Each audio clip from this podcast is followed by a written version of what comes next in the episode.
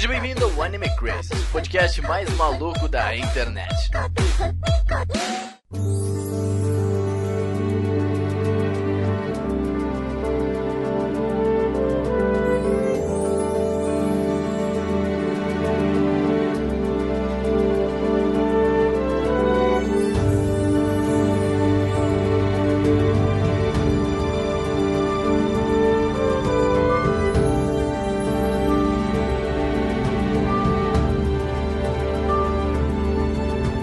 Otakus! Sejam todos muito bem-vindos a mais um Anime Crazy. Eu sou o Renan e esse não é um filme do Estúdio Ghibli. Imagine, não é mesmo? Crazy News. Eu não esperava por essa frase. Oi, gente, aqui é a Tati e esse filme só serviu para afirmar o que todo mundo já sabia. Meninas de cabelo ruivo têm o poder. É verdade, Zé. Olha, Tati, até ruivo, ruivo falso. Cala a boca, Renan. Senti uma treta. Estão sentindo uma treta? Oi, eu sou o Cedum e eu gostei menos desse filme do que eu achei que ia gostar. Ui, caraca, você Eita, olha o Ceru plantando a semente do ódio no Anime Crazy. É isso mesmo. e hoje a gente vai falar de uma bruxinha, Tati aqui sugeriu essa Ah, pauta, inclusive. Adivinha por que você Não é? Mari and the Witch's Flowers, ou Mari Tomajo no Hana. É uma, um anime Anime não. que não é do Estúdio Ghibli, mas parece. Um filme, um filme Obrigado. que não é do Estúdio Ghibli. Eu fiquei muito impressionado quando eu descobri que não era do Estúdio Ghibli. Mas a gente vai falar no cast. bom, gente, vamos entrar para mais uma semana de e-mails aqui. De e-mails, não, de recados, né, Cerudones? E você está aqui de volta hoje, tudo bom? Uhum. Uhum. Ótimo. Como foi essa semana, Cerudon? Foi ótimo? Foi tudo Foi, legal? nossa, uma delícia essa semana. Fiz nada. É, teve, teve dia dos namorados, né? Deu- É, essa- é, é. Fiquei em casa vendo vídeo de K-pop. É ruim. Vejam Twice, é pessoas. Eu sou assim. Não, não, não. Mas é isso aí, gente. Vamos começar falando dos nossos apoiadores aqui no podcast, nos recados. Vamos falar de todo mundo que faça com que o Anime Crazy seja o que ele é. E essa semana, inclusive, é uma semana especial pra gente, sério. Porque batemos os 2 mil seguidores lá no Twitter e passamos dos 70 mil downloads aqui no podcast. Meu Deus. Que maravilha. Sim, E, e, e unindo Otaminas com o Anime Crazy são mais de 110 mil já. Viu, Renan? Se Não, você... mais de 100 mil. Mais de 100 Aí, ó. Se você tenta, você passa dos 70 mil downloads, entendeu? É, então vamos continuar aqui, né? então, vamos ler todo mundo que ajuda a gente, que faz com que esse podcast seja incrível aqui. Vamos, quem ajuda a gente no Apoia-se é o Alexandre Casemiro, a Amanda Natália, o Arashi, a Bruna Cristina, o Celso Luiz, a Dai Soares, o Di para Campos, o Diego Magalhães, o Felipe, a Emanuela Quirino, o Enzo dos Santos, o Gabriel Franco Borba, a Han Han, o Jonathan Wolf, o Kazuo Matsumoto, o Lua Sauer, a Luciene, o Misaki, o Nicolas Teodósio, o Pedro Sacker, a Rafaela Lima, o Roberto Léo, o Thiago Souza Sobrinho, o João Marcos, o Leonardo Zagato e o Tasley Martins. E que ajuda a gente lá no PicPay é o Thiago Marques, Lucas Freitas, o Tara Brunelli, Luiz Tait, o Robert Tosca, o Pablo Jardim, a Marli Cantarino e o Tengu. Muito obrigado, gente. Se você quiser fazer parte dessa equipe, sério, qual que é o link? Os links são apoia.se barra animecrazes e picpay.me barra animecrazes. Isso aí. E se você fazer parte desse grupo, se você quiser apoiar a gente, fazer com que a gente continue produzindo, você vai ganhar o quê? Você tá no nosso grupinho privado, que a gente marca vários rolês aqui em São Paulo, várias coisas legais. Olha, até demais. É, ó, inclusive, mais do que eu gostaria, mas. mas também recebe mais que isso. Se você não é aqui de São Paulo e não consegue participar dos rolês também, a gente tem vários podcasts exclusivos, a gente tem áudios exclusivos que são até um pouco comprometedores, inclusive. Os áudios são maravilhosos, cara. Os áudios, assim, a gente tem que um dia pegar e colocar alguns aqui só pra galera sentir, né? Tipo, ver o que que, que, a gente fala. E também a gente tem os cinco primeiros podcasts que a gente fez no Anime Crazes. O Ceru nem tava aqui, a Tati não tava aqui, era só, era só eu e mais uma galera que vocês não conhecem. Então é, é interessante vocês ouvirem pra ver de onde é que veio todas essas ideias. Vocês só ouvem a minha voz de conhecida. é uma experiência, né? A gente vem de experiências aqui do Anime Crazes. Uhum. Igual os rolês. Exatamente. E Ceru, e as nossas redes sociais, cara, como estamos? Então, pra achar a gente nas redes sociais, é só procurar por Anime Crazes. E você acha. É simples. No Twitter, Uau. agora com mais de 2 mil seguidores já, olha só aqui. Maravilhoso. Instagram não tá tão longe assim de bater 7 mil seguidores, o, o número. Tá pertinho, Ô, a gente tá crescendo agora, a gente voltou a usar o Instagram pra caramba agora, então Uhum. já tá, voltou a crescer, voltou a crescer. E tem o Facebook também. O Facebook ainda existe, tá bom? Tem, né? Ele tem. Só tem. É isso aí. Mas é, gente. Então segue a gente lá no Instagram, faz a gente chegar aos 10k pra poder divulgar as coisas bonitinho e poder ganhar o link na bio famoso, hein? Ó, quando a gente chegar no link da bio, a gente assina a carteirinha de influencer, eu acho. Aí, né, velho? Nossa, não tem como. Aí, aí, aí é só sucesso, eu acho. Uhum. Chegar no link da bio. então segue a gente aí nas redes sociais e também divulga pros amigos e tal. E se você quiser mandar coisinhas pra gente também, a gente tem a nossa caixa postal, que é a 61551 do CEP 05424-970, aqui em São Paulo, SP, tá? Manda coisinhas, manda mimos, manda mimos, manda as coisas pra nós, que ia ser legal. E, gente, antes de a gente falar as notícias que tá rolando aí no site, falar as coisas, tem que falar, mandar uma vizinha legal pra vocês aqui. Vai rolar uma parceria, tá rolando agora, na verdade, no nosso Instagram, nesse exato momento. Se você abrir o teu Instagram, vai estar tá aí uma parceria entre Anime Crazes e Tibs Tattoo. Seru, Tibs Tattoo, a maravilhosa, nossa tatuadora Otaku, a maravilhosa, a gente conversou com ela e a gente tá fazendo uma parceria muito legal com o sorteio que ela tá fazendo lá de tatu, mais cosplay, mais ensaio fotográfico. Meu irmão, meu irmão, meu irmão. É o book. Olha, olha que sorteio. Olha que sorteio maravilhoso. Então é o seguinte, a gente fez uma parceria com ela. Então tu entra lá no Instagram, curte as paradas, comenta lá, a gente tá, a gente tá montando aí uma hashtagzinha pra tu comentar. E já segue também a Tib, segue tudo lá, que a gente vai ter uma. A gente vai ter, uma, vai ter um. Ela vai ter um. Uma. Como é que ela pode dizer? Ela tá abrindo um estúdio novo. Então ela tá fazendo. Uhum. Ela vai fazer uma abertura lá e a gente vai participar, a gente vai fazer uma cobertura do novo. Da nova festinha lá de, do estúdio novo dela. E também, se tu gosta de tatu, fica de olho, porque, tipo assim. São tatuagens otaku, mano. Ela faz tatuagem geek também, muitas outras coisas, mas o foco dela é otaku. Então, mano, a, man, a mina manja demais, sério. É, eu não cheguei a já viu as tatuagens? mas sim, as tatuas são legais. São da hora. Mano, e ela faz uns cosplay da hora. Mano, a Tibs é legal, velho. Então sigam a, Tibs, é Tibs Tatu no Instagram, que uh, a gente tá, vai ser muito legal. A última tatuagem que tu vai ver aí é de Hunter x Hunter, velho. É bem legal mesmo. Então fica de olho de- aí no, no, no teu Instagram, porque, velho, mano, quer uma tatu de graça? Não é todo dia, né, velho? Então, assim. E nessa parceria também, quem sabe, vai rolar uma tatu de Renaners. Olha só.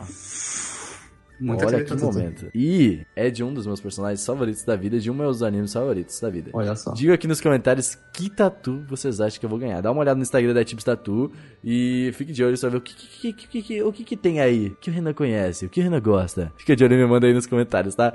Então pode mandar no Instagram, pode mandar tudo. Fica de olho no Instagram que vai estar rolando ta- o sorteio até o dia 25. Então é muito rápido, tem uma semaninha, então corre lá agora. O link tá aqui no post, porque não perde tempo, né, brother? Mano, tatu de graça, cosplay, tudo. Sem tempo, irmão. Sem tempo, irmão.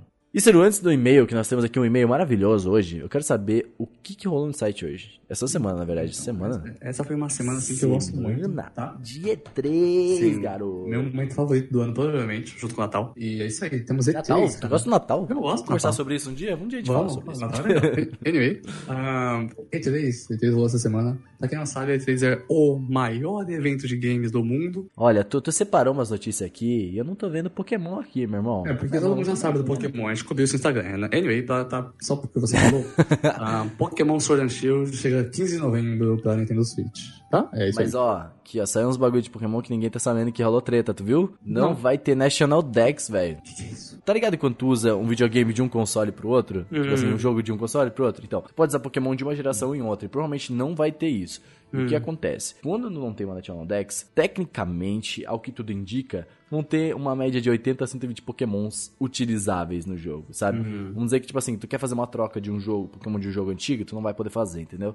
Basicamente isso. Então, isso é um problema. Por quê? Porque, mano, meio que limita, né? Sim. Limita muitas coisas. O Wonder Trade limita tudo, né? É que é a mesma coisa que tinha antes, né? Hum, É, não, já tem um bom tempo a National Sim, Dex, até sim. desde o Firehead, entendeu? Que tu, do Firehead e Emerald, ele já pode usar a National Dex, que uh, tu pode fazer troca com o Emerald, fazer Uhum. essas paradas, entendeu? Então, uh, a galera tá meio puta e a gente não sabe o que, que vai acontecer. Talvez, o que a minha, a minha, o que eu pressupus é tipo assim, ok, não vai ter National Dex, não vai poder fazer troca com outros jogos e tal e tal, mas eu acredito que por ser o Switch, por ter uma capacidade grande, vai ter todos os Pokémon lá pra caralho, assim, já. Vai ter Pokémon demais, assim, sabe? Vai ter Ali. muito Pokémon. Exato. Então eu acho que vai ser isso, por isso que eles vão colocar National Dex, porque meio que já tá tudo ali, entendeu? Uhum. E é um jogo bem diferente, né? É, mas aí, ah, o ideal seria o Gusto vir falar e o, o Misaki, que eles manjam bastante. Então, ah, se tu quiser entender um pouco melhor, vai lá no Instagram, alguma coisa, ou no Twitter, e vai falar com o Gusto e o Misaki, que eles vão conseguir explicar direitinho. Já joguei a bola pros outros. É isso aí. Eu não expliquei porque eu não gosto de Pokémon. Desculpa, não é meu dele. Anyway, Eu não-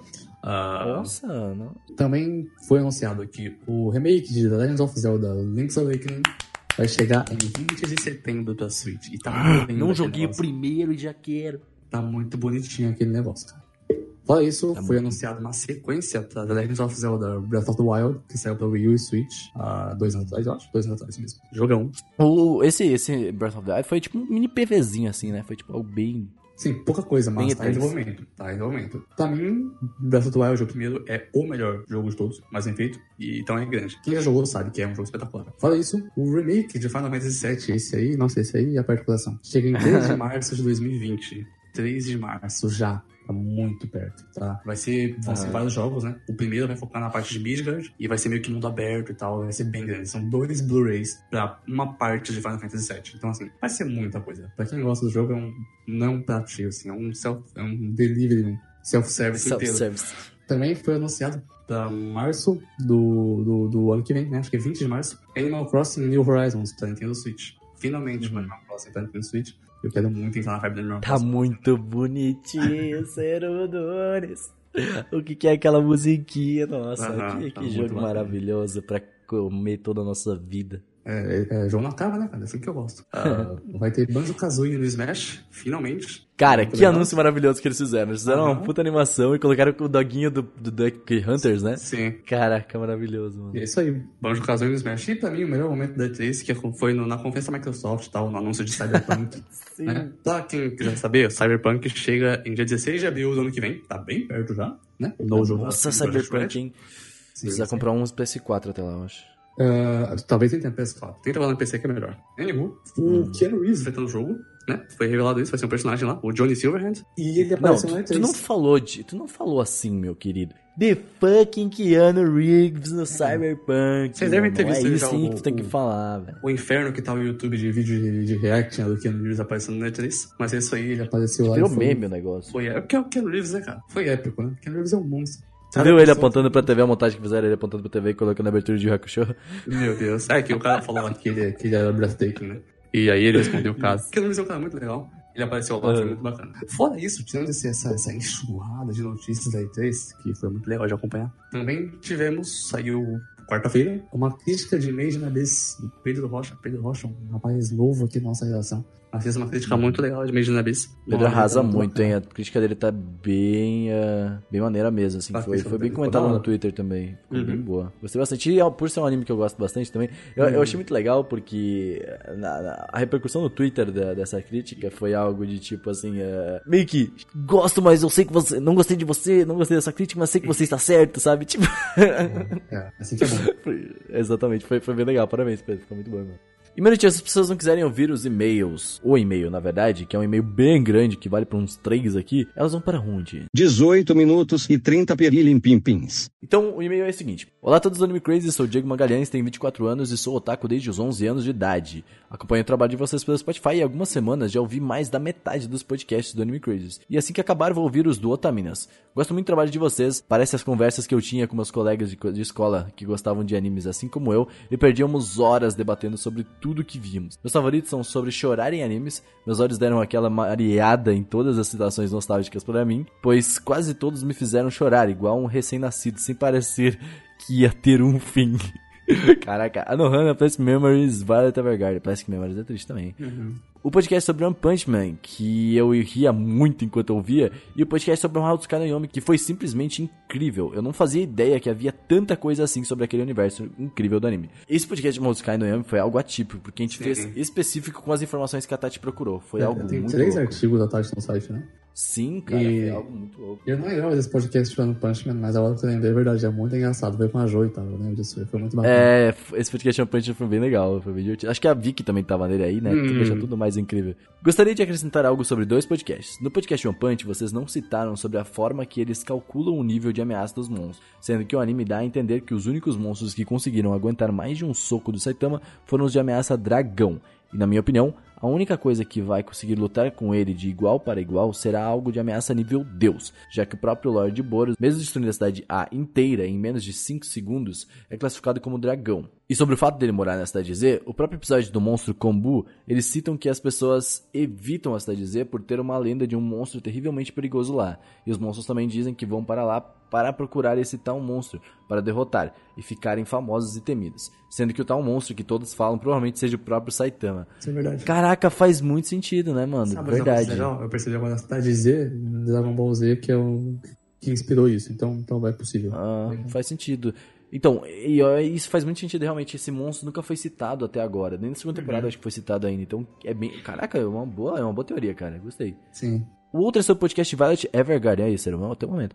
Entendo tudo que foi dito sobre todos e tenho uma opinião sobre a parte que disseram sobre como a Violet age no decorrer do anime. Ao meu ver, não é como o anime tenta passar que ela foi criada sem sentimentos ou emoções. Provavelmente ela deve ter algo próximo do caso de Caspar Hauser, onde ela foi criada de alguma maneira e ambiente onde ela não tenha sido capaz de nem ao menos entender o que acontece à sua volta. E sobre o fato dela ser uma arma, provavelmente que a criou dessa forma, sem, sem contato a nada, talvez a tenha ensinado unicamente a lutar. Assim, ela teria Assim ela seria algum tipo de arma perfeita sem ter qualquer tipo de sentimento às suas vítimas. Ela começa a demonstrar algo mais humano à medida do que vai vivenciando no decorrer do anime. E aí, Seru? O que, que tu acha? Concordo, é uma explicação mais, mais detalhada e tal. Mas é Uhum. verdade, a, a- não é que a Violet foi criada sem sentimentos. Ela até tinha, especialmente do Major. Mas ela não tinha como desenvolver eles, né? muito menos antes dele. Uhum, sim, faz sentido. Ah, é aquele negócio, eu não considero a Violet um robô, tá ligado? Porque ela evolui de certa forma, entendeu? Ela vai ah, tendo emoções e empatia pelas Sim, pessoas, né? sim. Então. É, é tipo assim, é só aquelas pessoas que foram criadas sem amor, parece, sabe? Sem carinho e sem. Sim. uma- Quem viu o especial do Violet Evergarden, que é muito bom, todos têm que ver tá na Netflix, sabe que ela evolui. Peço perdão pelo e-mail longo e gostaria de pedir um podcast de Code Geass e um podcast de Gossick. Gos- Gossick. Seru, existe, sabe o que eu percebi? Hum. Agora, tô pensando aqui agora. As pessoas estão querendo mais podcasts de animes específicos do que temáticos, né? Sim, que legal. Eu acho que a gente, a gente tem que ver isso aí. Ó, olha aí, você. Quem sabe, quem sabe? Eu acho que a gente tem que começar a assistir mais coisa e comentar Sim. mais coisa. Faz Nipec, velho, mata os bagulho tudo. É, mano, vamos- olha, olha o novo direcionamento chegando aí. Vamos, vamos começar a falar dos Eu bagulho quero tudo, mano. Nipec de Arata Minado e Hoseki no Kuni. Mas é, mano, eu acho que é isso aí. Eu tava conversando com a Tati sobre isso aí. Eu acho que nós vamos ter que começar a voltar a falar de anime pra caralho, assim. Acho que é o momento. Vamos, Se chama ó, Anime vamos- por um motivo. Exatamente, acho que é o momento. Acho que é o momento. É isso aí, ó. Legal. Boa, ideia aí. Vamos, vamos, vamos seguir a galera. Vamos seguir a galera, vai. pois é, um anime que gosto muito e é realmente difícil de indicar, pois como ele quase não é comentado pelas pessoas quem eu indico, nem passa perto de assistir, mesmo sendo um ótimo anime. Gosto que eu não assisti, Code Geass eu acho interessante, só que eu não consegui terminar. Ziggy Então, a primeira temporada é espetacular. Eu não assisti esse É? ainda. É, é muito bom, muito mesmo. E gosto que é, é underground demais pra mim. É, dá uma vale Unipack, quem sabe. Uhum. Uh, a gente tá. Só um, um adendo, então a gente já tá fazendo. A gente tá conversando com o pessoal da editorial pra ter mais pessoas agora e talvez a gente consiga, mais, consiga fazer mais podcasts sobre animes. Porque a Uhum. gente tem mais gente pra ver e aí pode ir revezando. Então, olha, caralho, tô, tô, tô empolgado de novo, hein? Acho que vai. Oh, isso é legal. Vamos falar de anime pra caraca. Deixo meu muito obrigado por lerem este e-mail e parabéns pelo ótimo trabalho de vocês. Deixo minha lista de 10 animes que marcaram minha vida e já deixo avisado que na posição 13 está um mangá que marcou minha vida mesmo. Ignore completamente o anime dele, finge que aquilo nunca existiu, caraca. Apesar de muitos terem ignorado ele por causa do seu anime, todos que eu indiquei para ler ficaram realmente tão satisfeitos quanto eu. Aqui vai a lista dele, então. 1. Um, One Piece. 2. Code Geass The Rebellion, Rebellion of Lelouch. 3. Rosario plus Vampire. É, tá, então eu vi o anime, tá esquecendo. Rosario plus Vampire? É esse aqui que ele tá falando? É, ele falou que Ah, o anime tá. é ruim, então tá. Tá, eu vou ler o mandar porque o anime eu achei horrível, mas obrigado. Ah, entendi. Vou, vou pesquisar. É sobre o que isso aí? É, é diferentão assim? Não, Tá, tá, então é romance e algumas uns, elementos sobrenaturais. É bacana. entendi. Eu podia ser. 4 Horimiya. Muito obrigado, Horimiya. Muito obrigado por anime, muito obrigado por anime, é isso aí. 5 Full Metal Alchemist, 6 Mahotsuka no Yomi, 7 Gothic, 8 Noragami, 9 Anohana e 10 One Punch. E essa lista do nosso querido Diego. Obrigado, Diego, pelo e-mail. Teu e-mail abriu um pouco minha mente, cara. Na verdade, não só o teu, foi uma união de várias, várias pessoas comentando. Eu acho que acho que tá na hora de a gente voltar a falar de anime, hein, Saru? Muito bonitinho seu e-mail, muito obrigado. Muito obrigado, Diego, de verdade. E vamos podcast, podcast dessa semana aí, de Mari and Witcher's Flower. Podcast raiz. Podcast raiz.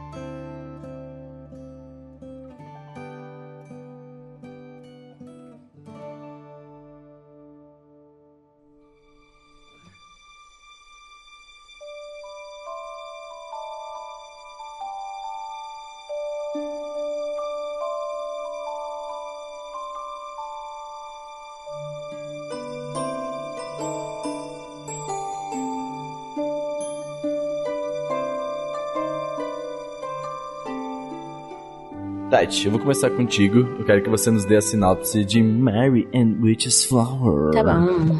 Bom, vamos então com a sinopse. Mary the Witch's Flower conta sobre a Mary, que é a protagonista da história. Gosto disso. Ela é uma menina muito desastrada, que vive uma vida pacata e monótona, numa cidadezinha bem kawaii disso, e ela não tem amigos. Na verdade, o único amigo dela é um gato preto. Parece eu. Será essa a história da minha E vida? tem um cachorrinho também, tem um cachorrinho na casa. Ah, é, tem um cachorrinho kawaii. Cara, o cachorrinho, ele só, tipo, falou assim, not today. Essa podia ser a história da Mary e do cachorro dela. Se o cachorro dela não tivesse falado assim, vai lá, gata, que eu vou dormir. Senta lá.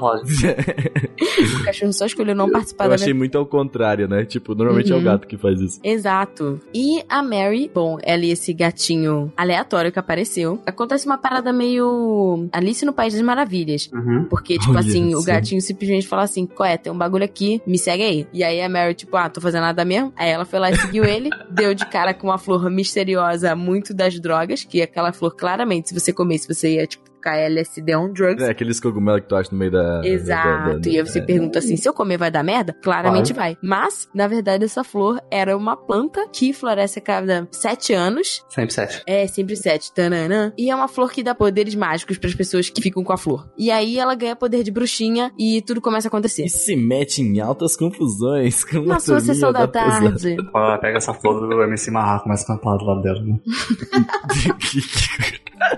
Eita, bruxinha. Caraca.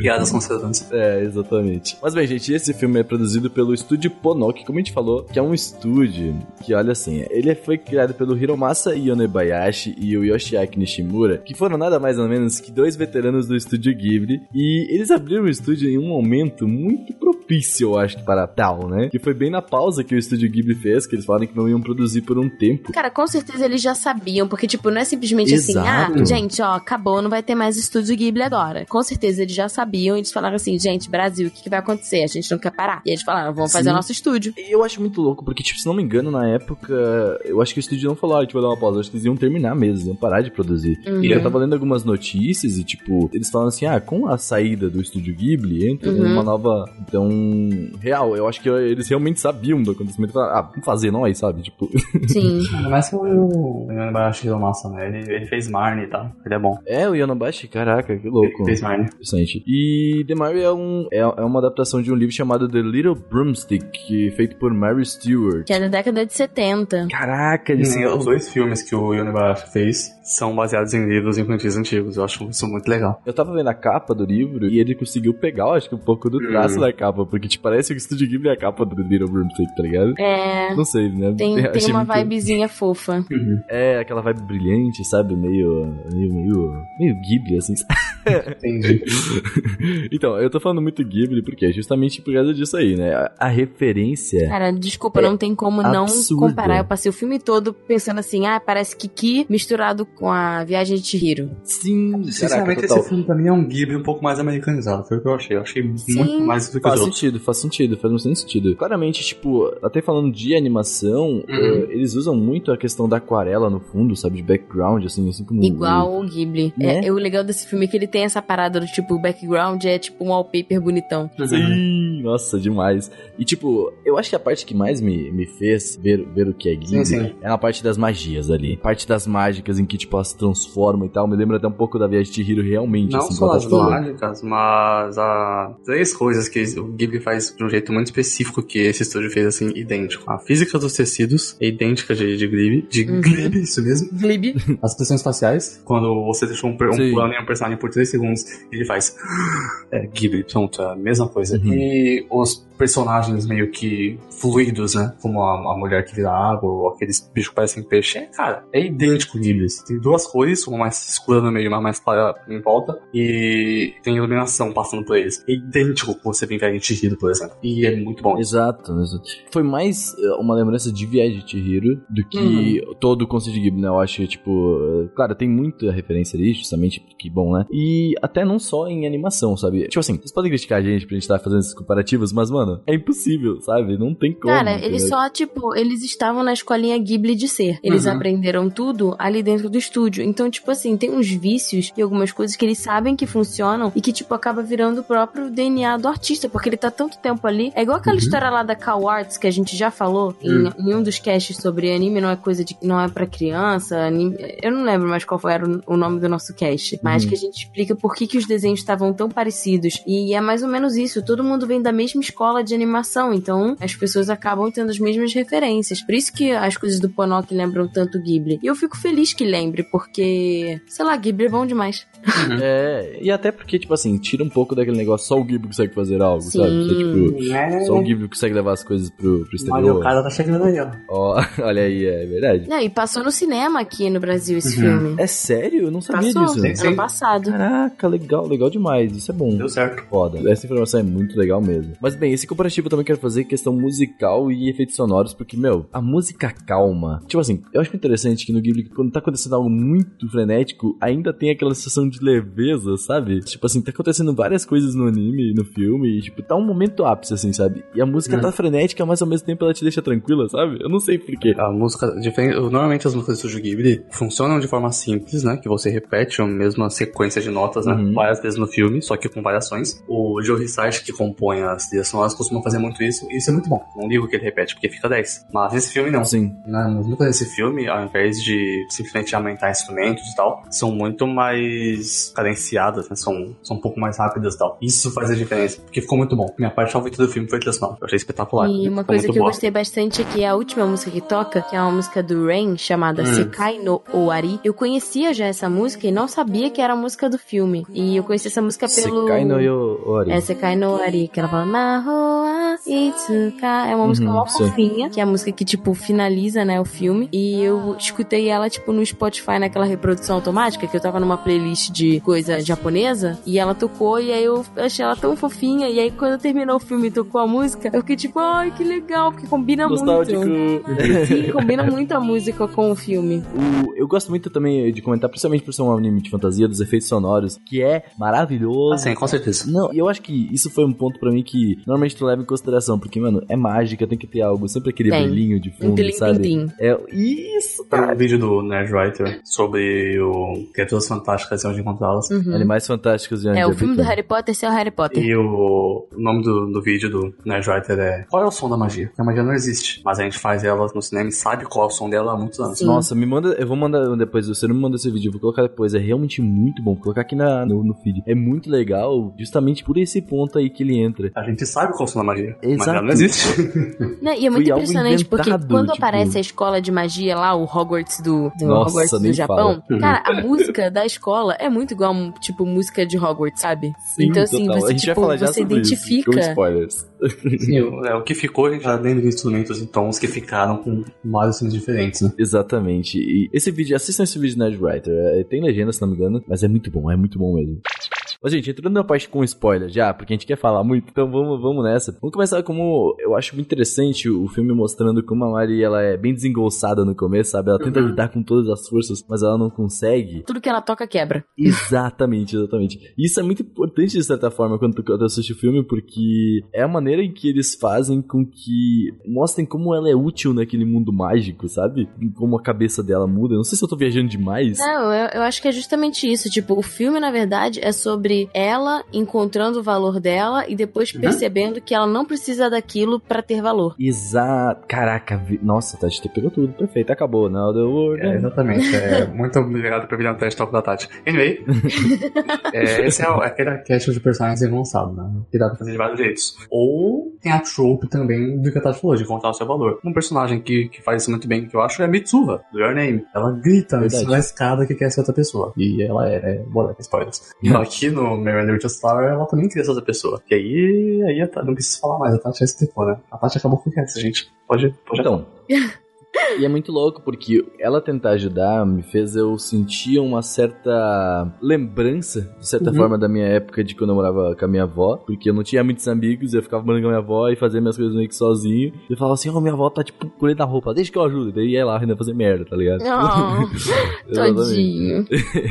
e minha avó, ela plantava, tipo, cenoura, essas coisas. E aí, tipo, eu ia lá tirar antes do negócio tá pronto, tá ligado? Aí, tipo, tinha que pegar uma cenourinha pequenininha, tá ligado? Vinha, olha só, avó, olha aqui. Baby cenoura, vovozinha. Era muito engraçado. Por isso que eu acho que eu fiquei um pouco empático com ela. Falei, caralho, quero- ela só quer ajudar a gente. e por ela ser uma criança, mano, ela quer. Ela é agitada, ela quer. Porra, ela quer viver, tá ligado? Tipo, uau, tipo assim, é o Renan. Ela hoje tem muita ainda. energia pra gastar e, tipo, não tem com que gastar essa energia, né? Uhum. Exatamente, sou eu até hoje. então, né, é muito legal isso. Então, tipo, outra coisa que a gente vê logo no começo do anime, como a gente falou da referência do Estúdio Ghibli, logo a gente tem uma afeição muito grande pelos personagens. Eu tive, pelo menos. Sim. Eles não me mostraram muito sobre eles, eles não falaram quase nada, mas eu falava assim: eu quero ser amigo, eu quero conhecer essas pessoas. Ah, por favor. Eu tive muita afeição pelos animais. Do, quais dos? Tipo, os gatinhos. Sim. Pra mim, eu, Gato, eu sim. só continuei a ver o filme pelos gatos, cara. Sim. Caraca, sério? Sim. Vou falar Eu real pra adorei vocês. os personagens. Que eu assisti ao filme inteiro e uma das coisas que mais incomodou é que eu não sei absolutamente nada sobre ninguém daquele filme, tirando a Charlotte. Sério então, mesmo. é isso que me deixa mega intrigado. Que eu, tipo assim, eu gostei daqueles personagens, mas eu queria entender mais eles, sabe? Exatamente por isso. Então, por isso que isso é legal, sabe? Tipo, tu não precisou de muito pra gostar deles, sabe? Não, mas Mas, eu não tipo, gostei. será que esse não é aquele tipo de filme que te dá uma pincelada pra você correr atrás da obra original? Possível. Eu diria que respondendo a minha Oh, pergunta, seria sentido. não, porque japonês é preguiçoso e não vai nunca saber que isso foi uma coisa ocidental. Verdade. Mas eu gostaria de pensar que sim. Sim, eu costumo Pra pensar poder, de tipo, me também. consolar. Porque eu também senti um pouco isso que o Ciro falou. Eu senti falta de saber mais. É, o, o ponto principal que me fez não gostar do filme nem foi esse. O principal foi a falta de construção de mundo. Porque o Studio Ghibli, comparado mesmo, foi feito pra ser comparado assim. É, normalmente constrói o mundo muito bem. Uhum. Não, o mundo gira sozinho, a gente já falou disso no- nos coisas. O mundo do Studio Ghibli pode Sim, viver sim. sozinho, tipo. Castelo animado, até em Pônio, cara. O- Nossa, a Princesa Mononoke é um exemplo de construção de mundo especial. Mas esse filme, cara, é um filme nem é tão longo assim e o mundo é, não, não é que ele é mal construído, é que ele não é construído. Eu não sei nada sobre aquele Não, mundo, eu cara. acho que na verdade o mundo ele é mal aproveitado. Hum. Porque ele mostra coisas muito legais. Uma das partes que eu mais gostei do filme é quando ela chega e fala assim: Ah, mas os alunos não fazem atividade nessa escola de magia? E aí ela mostra, tipo, cara, que- achei Sim. aquela cena, tipo, super bem animada e super legal. Aham. Foi uma tentativa de fazer algo, parece, né? Sim, Fazer e eu achei muito muito legal de mostrar todos os alunos fazendo vários tipos de atividade física e aproveitando o espaço do castelo de magia, onde todos eles conseguiam fazer tudo no mesmo espaço. Então eles Sim. estavam nadando, aí eles saíam de uma bolha e voltavam assim, tipo, cara, parada mó Podia, legal. podia ter uma série animada The Little Witch Mary, entendeu? Hum, não, não. É, é, Sem a Mari. Tô brincando. é isso, cara. O, o mundo ficou vazio, assim, pra quem tá assistindo, sabe? Você acaba não sabendo sobre ele. Parece que não tem Tanto que tanto que aqui na pauta eu coloquei até várias perguntas assim, que tipo assim, quando ela entra na escola lá, eu fiquei muito tipo, mano, será que ela tá no nosso mundo? Será que ela tá em outro? Será que ela entrou num universo paralelo, tipo, Uhum. em outra dimensão, sabe? É, é o mundo da magia de Hogwarts. Mas é que aí, tá, no, em Hogwarts é meio que um universo que vive junto com os dos trouxas, Sim. mas em um plano paralelo, sabe? Não é um plano paralelo, é só um plano é, invisível das pessoas que É. são. Outros não mages. Hum, Mas, tipo, é, o mundo coexiste, ele tá na mesma. Sim, sim. É a mesma linha de tempo, basicamente. Hum, né? mesma coisa. Quem não usa magia é que não consegue ver. Uhum. Uhum, entendi. Tá, outras coisas. Lá dessa escola de magia em que ela vai, claro, é muita referência a Harry Potter, né? Isso é meio óbvio. Tipo É, assim, né? né? Acabou que é, né? É, é tanto que quando ela chega e entra, vê as escadas, eu falei, aquilo ali vai mexer a qualquer Nossa, momento. muito. Muito isso. Eu também. Eu, na hora, eu pensei, cara, é muito Hogwarts. Não, eu tava esperando. Fala real pra vocês que eu não pensei em Harry Potter nenhuma vez assistindo, mas faz sentido. Porra, Ceru. Como assim, Cero? Eles usam cachicóis com várias cores, mano. Sim, tipo assim. exatamente as cores do quando mostra a turma antiga da lado da bruxinha. Né? Tipo, é, Ela é Hermione? total. Respeita a, a Hermione. Não, a, a tia dela, a tia dela é muito Hermione. A tia dela é a melhor personagem do filme. A tia dela é real, a melhor personagem, com certeza. eu tenho uma teoria. Hum. O Ceru Vai. gosta das personagens que são apresentadas mais velhas e aí depois mostra a versão delas, tipo a Tashino Baby. Tipo a mama do The Promised Neverland. Ah, Eu nunca parei pra pensar nisso, sentido. mas o motivo pelo qual das personagens é que se elas são a única adulta da história que recebe destaque, e o resto só tem criança, acaba que elas são a única que tem como é, ser bem Quer dizer que você gosta de mulheres mais velhas, então? Sabe muito bem que não. É, todo mundo aqui sabe muito bem que não, até quem tá ouvindo.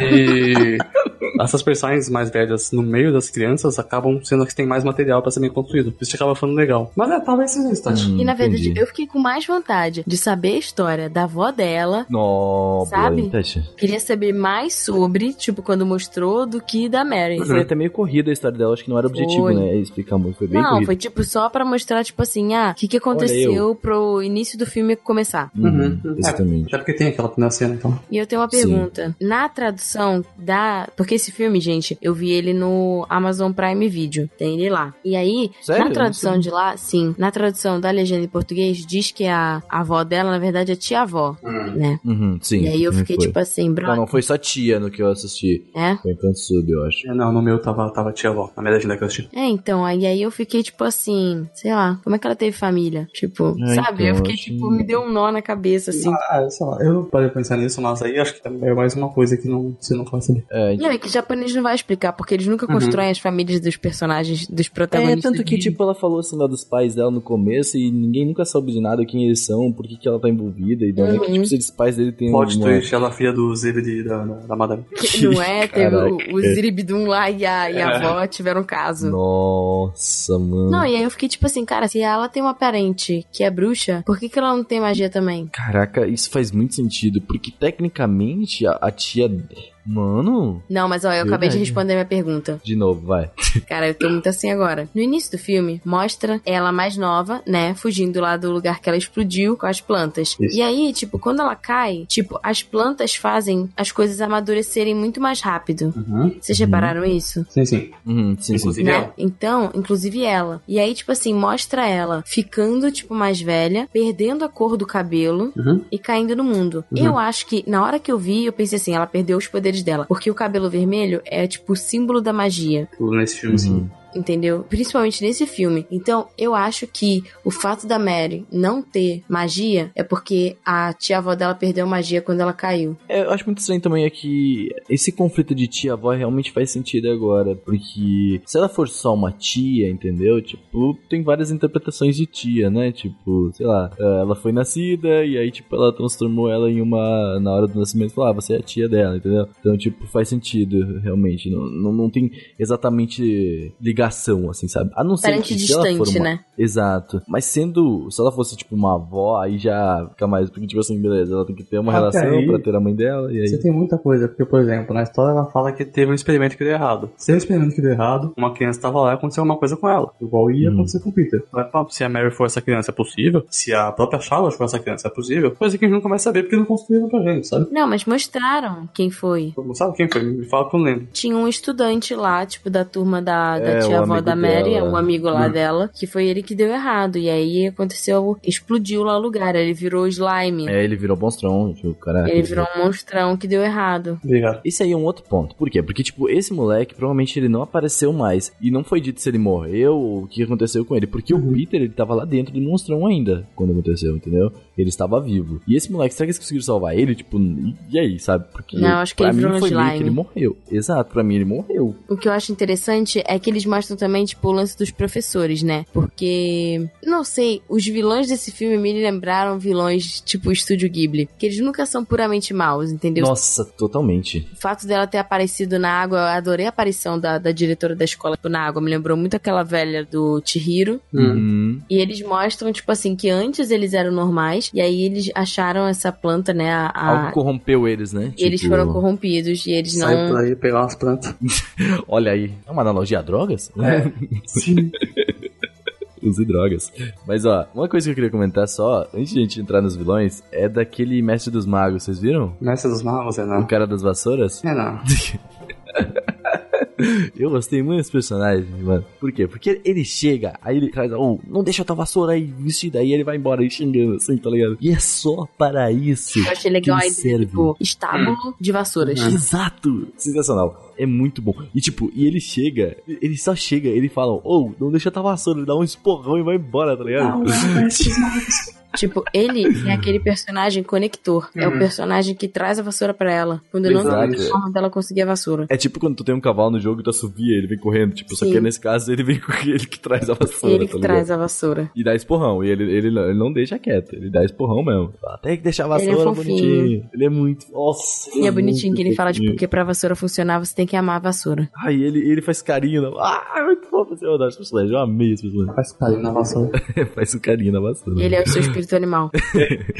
E só pra gente fechar também esse papo aí da escola mágica também, e tipo, eu achei, eu achei muito interessante, que é uma coisa que já vinha em outras obras, assim, não é algo novo, mas é essa mistura de mágica com tecnologia e essas coisas, sabe? E- aí e vira algo meio steampunk. E- exato, vira algo meio steampunk, assim, de uma forma, sei lá, é que tipo, eu considero steampunk um pouco porque, tipo, é algo tecnológico, mas ao mesmo tempo é algo rústico, antigo, sabe? Máquina a vapor. Exato, exatamente. Então, eu, eu comparei muito isso e eu sou apaixonado por esse tipo de coisa, steampunk, assim, essas coisas assim. Então, quando eu vi aquele professor maluco lá com, tipo assim, ele é mágico e tal, mas ele usa um robô pra caminhar, tá ligado? Eu achei aquilo maravilhoso. Ele me lembrou muito aquele velhinho que faz erva do Chihiro. Uhum. É o mesmo personagem. ah, Tipo, sim. óculos e bigodinho e anda num negócio que parece uma Nossa, aranha. que bem lembrado. Eu tava assistindo e lembrando que, tipo assim, ah, eu lembro desse personagem de algum lugar, eu não sei da onde. Realmente, é bem esse, esse velhinho mesmo, cara. Eu adoro essa mistura de mágica com tecnologia. Eu acho. Qual foi aquele anime que saiu no passado, Seru, que misturou um pouco disso também? Hirozuku Sekai. Hirozuku Sekai, né? Acho que tá. Isso, né? Uhum. É isso aí. Então, ele fez um pouco disso também. Mas nesse caso aqui, como ele trouxe aquela tecnologia mais steampunk, assim, eu fiquei tipo. Só pra É, o outro é uma adoro isso. tecnologia mais tipo século 21. 21. A diferença é que eu gostei. Caraca. Mandou aquele. Tati, tu tava falando dos nossos vilões aí. Quando a Mari descobre que eles são uns lixos, basicamente. Cara, o que eu fiquei mais chocada da história foi o negócio dos animais, cara. Aquilo ali me deixou muito bolada e eu continuei vendo Então. o filme porque eu queria. Eu fiquei angustiada. Eles são quimeras, né? Eles viram quimeras, Sim. basicamente. Tipo, Sim. mano, misturar um girino com um gato, mas o que você tem na cabeça? Eu achei tão aleatório, sabe? Falei, mano, por que um girino, entendeu? Ah, isso é experimento. Mas realmente, todos aqueles bichinhos eles ficaram de uma maneira creepy. Parecia que eles estavam realmente sofrendo. Não, cara, e sabe? Fato de terem pego a gatinha, tipo, quando abriu a primeira vez que o gato sai correndo, o gato preto sai correndo lá pra dentro porque Sim, ele eu sabe pensou, que a gata né? tá lá, e eu fiquei tipo, Uhum. ah não, ai meu Deus, ai meu Deus, já tava me preparando pra aquele momento Full Metal Alchemist, sabe? Nossa, Sim. eu tava. Eduardo, eu já tava assim, tipo, com o coração duro. Não, é, realmente, essa parte ali eu, eu fiquei até com raiva desses vilões, assim, tipo, Sim. ah, mano, é louco, mano. E também, o professor, ele fala, tipo assim, defeitos ou, tipo, falhas são normais na pesquisa, uma coisa assim. Eu falei, meu irmão, vou te dar um tapa, tá ligado? Tu tá loucão? Ah, mano, e tipo, me deixou mais bolada ainda porque, tipo, eu só lembro dessas indústrias bizarras que fazem testes com animais e tal. Nossa, e aí eu demais, fiquei mano, tipo, demais. não, não, meus bichinhos. Sobre os vilões, sinceramente. Os vilões do Studio Ghibli normalmente tem uma coisa que corrompe eles, mas esses vilões foram corrompidos e ficaram do mal. Os vilões do Ghibli normalmente Uhum. não são corrompidos. Eles têm uma intenção para eles fazerem coisas que parecem Sim, ser do eles mal. não são nem bons e nem maus. Sim, um bom exemplo é a mulher do outro reino do Castelo Animado. Sim. Ela tá atrás do ralo. E simples. É uma questão de, na verdade, conflito de interesses. Sim. É, esses dois vilões eu achei, sinceramente, eu acho eles bem. É, sabe? Porque. Porque, meu, eles não têm um objetivo específico. Uma motivação específica. Exato, uma motivação que tu entenda. Tipo assim, eu não gosto de ficar relativizando o vilão, mas normalmente tu quer entender o porquê de ele tá assim, É, sabe? é Eu acho Nesse que faria caso, é mais tipo sentido assim, se eles tivessem entrado num transe, entendeu? Tipo, a planta Exato, faz você ficar meio corrompido, meio. É, porque foi mais algo meio que puramente, tipo assim, quero muito dinheiro, nossa, sabe? Uma motivação Não, é padrão. o- a motivação deles é é limited power. É, a motivação exatamente. É, tipo, Não eu quero ser o rei já- mago. Então, mas é, é uma motivação tão clichê que a gente já ouviu, viu em tanta coisa, né? Que eu Não é um achei. filme mais infantil. Não, eu achei um bom filme, sim, mas assim, não acho infantil. Eu acho que a gente tem que lembrar que foi baseado num conto de Sim, fadas sim. infantil, né? Exatamente. E não é um problema, tipo, é um filme mais infantil em comparação com o nosso Ghibli, por exemplo. Sim, não, não, isso, não, claro, com certeza. Mas ele traz boas mensagens, sabe? A mensagem mas é ótima. É, é um filme mais Eu infantil. também acho que exato. sim. Cara, é que tem infantil e infantil. Por exemplo, o Hobbit é infantil. Sim. Mas os caras conseguiram fazer mais, né? Então, Ser assim. um filme mais infantil não dá o direito deles não fazerem um filme tão bom. Por exemplo, Ponyo Hum. é um filme mais infantil, mas Ponyo é muito superior. Desculpa.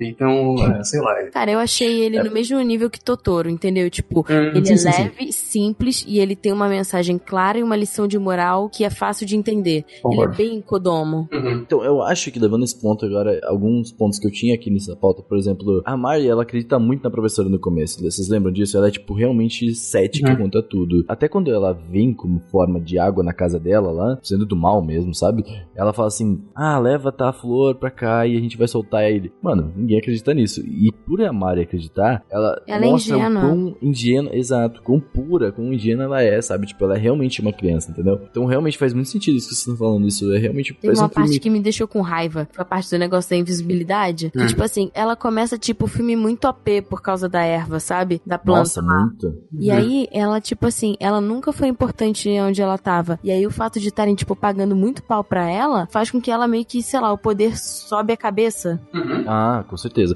E justamente esse é o ponto que eu entrei lá do começo, que eu falei, sabe? Tipo, de. Realmente, ela não, não tinha muitos amigos, não tinha pessoas que falavam, nossa, olha como tu é legal, olha como tu é boa nisso, sabe? Tu consegue fazer isso muito bem. E aí, do nada, ela vai pra uma escola de magia, onde ela é considerada incrível e ela já ia pular alguns passos, sabe? Tipo, ela não ia precisar fazer o negócio das vassouras e tal, sabe? E aí meio que sobe a cabeça, né? Tanto que quando ela tá em casa e a bruxa. Eu até achei, sinceramente, no começo, que esse seria o plot, sabe? De Hum. ela tentando lidar com isso, sabe? De, tipo, de ela, mano, ela subiu a cabeça e agora ela vai ter que lidar É. com isso ali, né? Mas isso é quebrado muito rápido, sabe?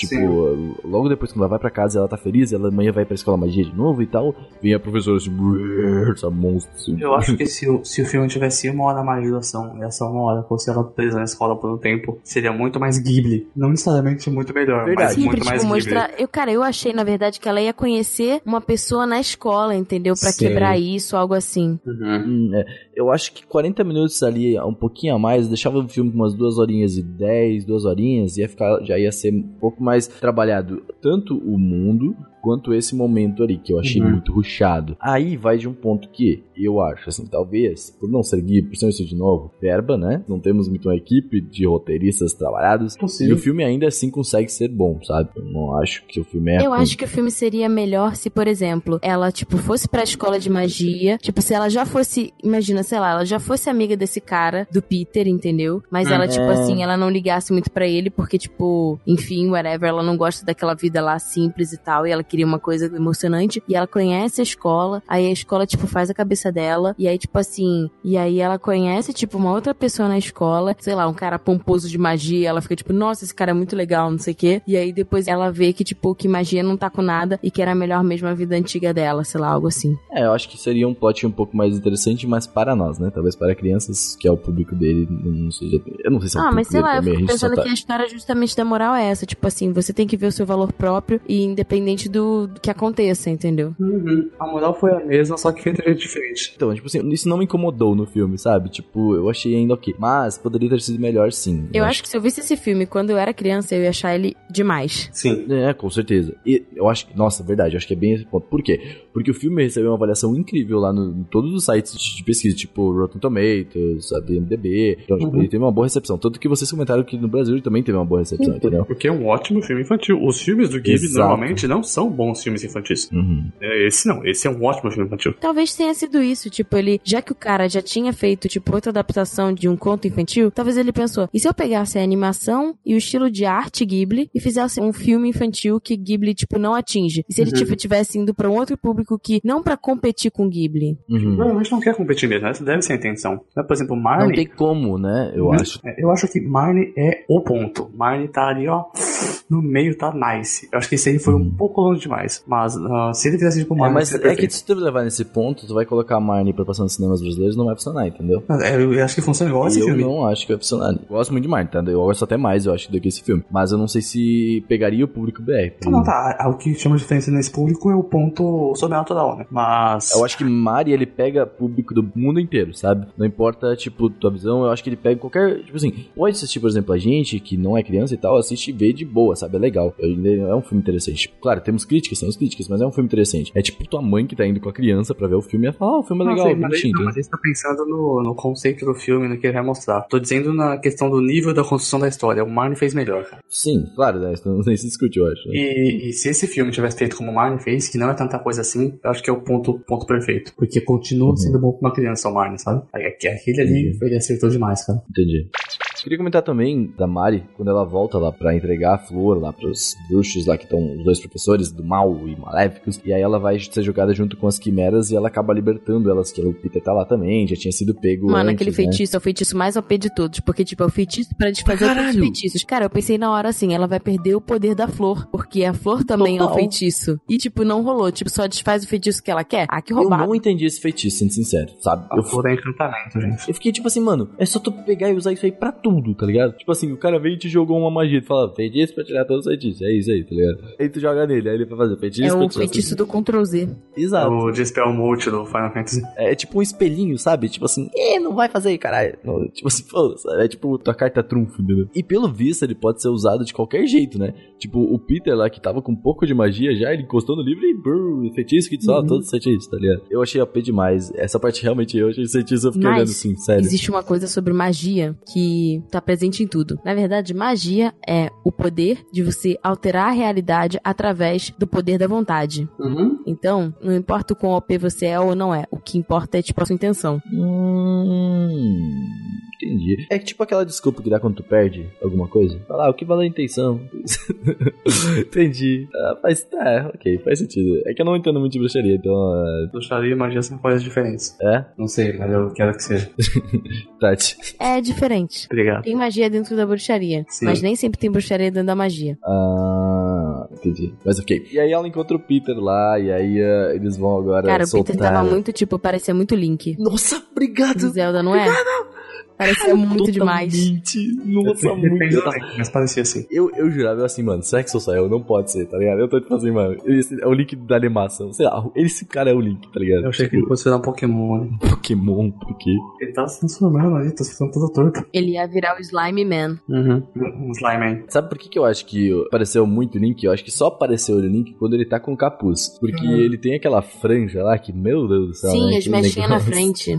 É, exatamente. O, o Link antigo. Parece bastante. Parece muito. É, exato. Eu achei maravilhoso. Mas, gente, vamos comentar daquela parte que eu, assim, ó, depois ela tem que deixar o Peter lá de novo, coitado, que ele vai passar pelas pesquisas lá e tudo mais, porque eles vão com um monte de animais, assim, vira Arca de Noé o negócio. Nossa, eu pensei a mesma coisa. Era a revolta da. Era a fuga das galinhas versão Arca A de Noé. revolta dos bichos, né, Edition. mano? É. Revolução dos bichos. Revolução dos bichos. vira todo mundo bichinho de novo, vira todo mundo amigo. E eu achei muito louco aquilo. E aí o Peter tem que ficar lá porque eles não conseguem salvar e rola toda aquela treta. E aí a gente descobre da tia Charlotte todo esse rolê que aconteceu com ela. Que é a tia Charlotte, ela também fez parte. A tia Charlotte, ela foi da escola mesmo, ela não foi, Foi. só uns dias lá. Ela era uma estudante de lá, né? E o design dela é muito legal. Exatamente. A gente já comentou isso um pouco no começo, mas eu acho que toda essa história, quando a Mari descobre, assim, eu acho muito legal, sabe? Porque ela tá numa casa que realmente parece uma casa de bruxa, né? Nossa, Tipo, aquela casa é o meu sonho de vida, assim. Você não Eu tem. imaginei muito isso. Eu Nossa, falei, é o sonho "Caraca, da minha vida. É tão Ghibli que dói, assim, tá ligado? Aquela Sim. casa é muito legal. Né, mano. É demais. E os foguinhos, entre os foguinhos falando Sim, com ela. "Ai, você voltou? pulando de um pra um Tipo, lado. Nossa, muito fofo. E aí tu viu que tem um deck pra água, Tati? Aquele Hum. deck pra água que a, que a bruxa... Sim. Caralho, aquilo é maravilhoso. Aquilo realmente é maravilhoso. Eu- Assim, até eu queria muito uma casinha daquela. Ah, Aquela casinha é muito topzera. E essa cena eu achei muito bonita. Eu achei ela muito bem animada em um geral. Aquilo, essa cena assim, foi a que eu vi mais Ghibli, sabe? Isso é Ghibli.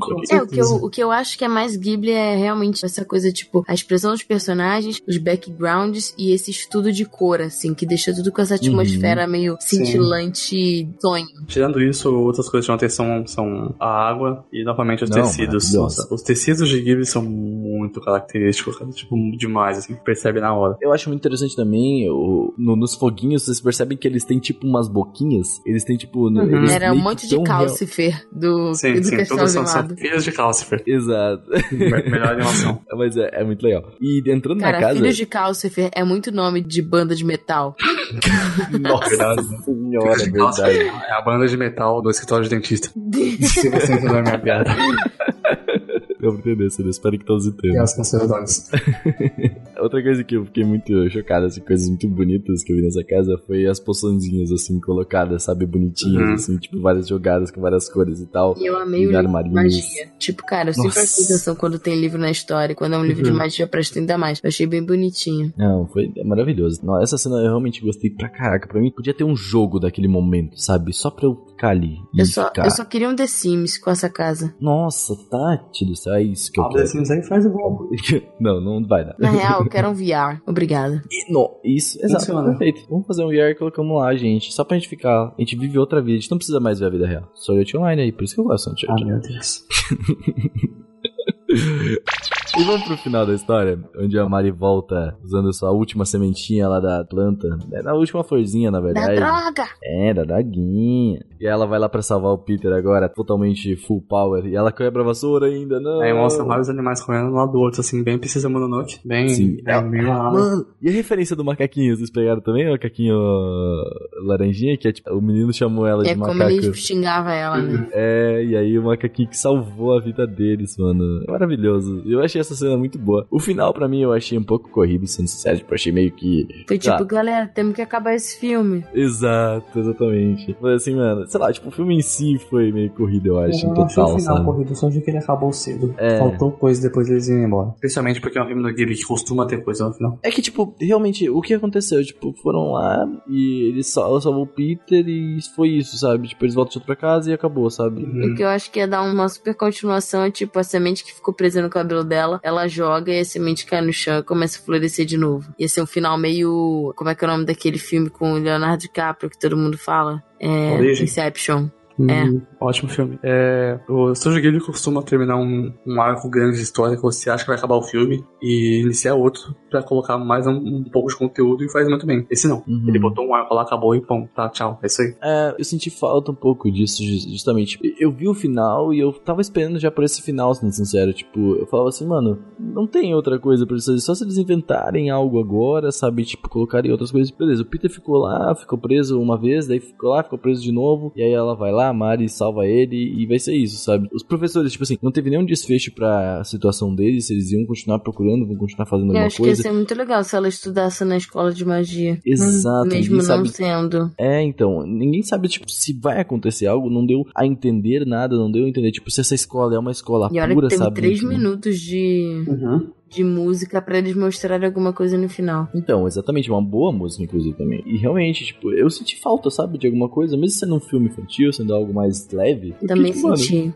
assim, ficou aquele sentimento de vazio, sabe? Uhum. Foi isso que eu achei do filme. Então, o filme em si, ele foi legal. Eu não mais como eu quero mais, assim, eu queria saber mais do mundo, mais da escola, mais. Sim, é um mundo legal. E isso sim foi o filme inteiro pra mim. Esse de eu quero mais. Eu quero, puta, podia me falar mais desse personagem? Podia me falar mais disso? Podia me falar daquele outro? Sabe? Então, eu acho que o final deixou também isso já aí desejar. Mas agora assim. sabemos do que o estúdio Ponoc é capaz. Então, é exatamente esse ponto que a gente pode comentar nesse final do cast. O Estúdio Ponoki ele já tá trabalhando em várias outras obras que eu tava pesquisando um pouco. Essas outras obras parecem seguir uma linha diferente, sabe? Gosto. São obras muito bonitas. E, tipo assim, são obras com um traço já um pouco diferenciado. Eu sinto que Marvel foi tipo assim: olha, vamos fazer um teste, vamos ver se a gente consegue fazer, sabe? Foi tipo assim: e aí, vamos trabalhar em algo? Entendeu? O e que aí, me deixa muito agora- aliviada, porque mostra que, tipo assim, eles já estão criando a identidade deles e esses outros filmes não tem tanta, tipo, wannabe Ghibli. Exato, relação à parte Tati, gráfica. Muito bom. É assim que é bom. Exato. E assim, eles estão criando uma identidade e tu percebe que, tipo assim, ok, tem um dos filmes ali que parece um pouco mais a Mari, mas Uhum. é, já tem um estilo que tu percebe, ok, já tem um traço específico ali que já não é tanto Ghibli. E tem outro filme ali que é um- uma parada já parece um pouco mais diferenciada ainda, parece um outro teste, sabe? O Invisible lá, sabe? O, o filme Uhum. invisível, assim. Então já parece um traço um pouco diferente. Então eu acho que esse estúdio vai vir de uma maneira pra gente, assim, consome tão boa, é, eu tô sabe? ansiosa pra consumir, tipo, ver outras coisas que eles fizeram, vão fazer. Esse primeiro filme me lembra uma mão Gostoso. É, o do Aquarela. Uhum. O link tá aqui na descrição, tá, gente? Se vocês quiserem dar uma olhada. Então, assim, eu tô acreditando muito. E eu acho que, assim, sendo sincero, eu vou. Eu, eu Renan é empolgado no momento,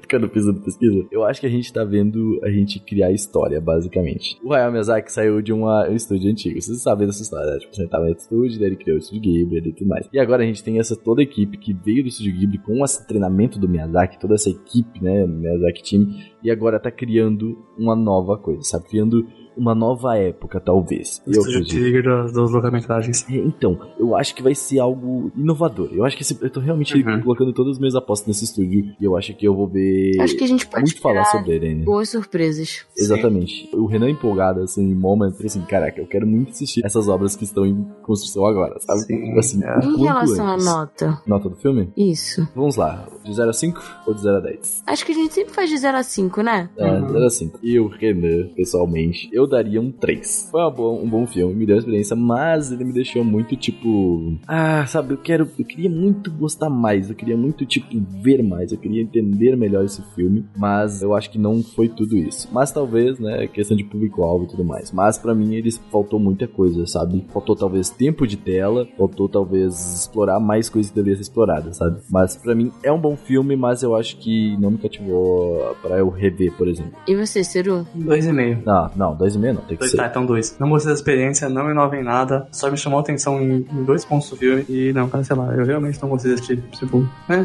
ok.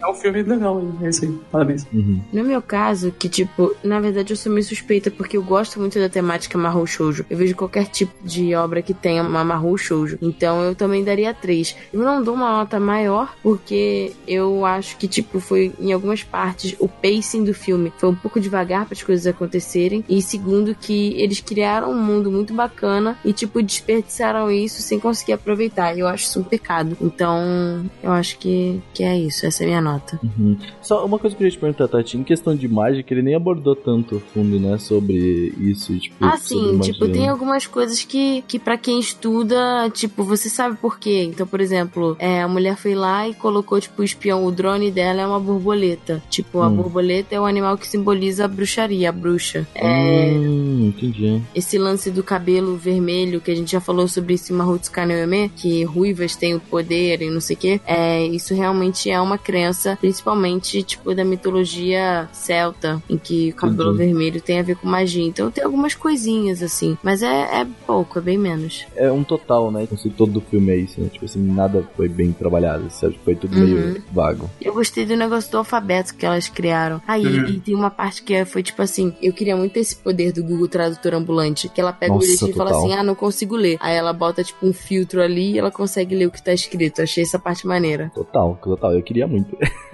eu acho que é isso, gente. Temos um cast. Yeah. Assistam o filme para tirarem suas próprias conclusões. Se você Sim. gosta de Marrow Show, você não vai se arrepender. Se você não gosta, assista mesmo assim. Talvez se arrependa. Mas a gente avisou.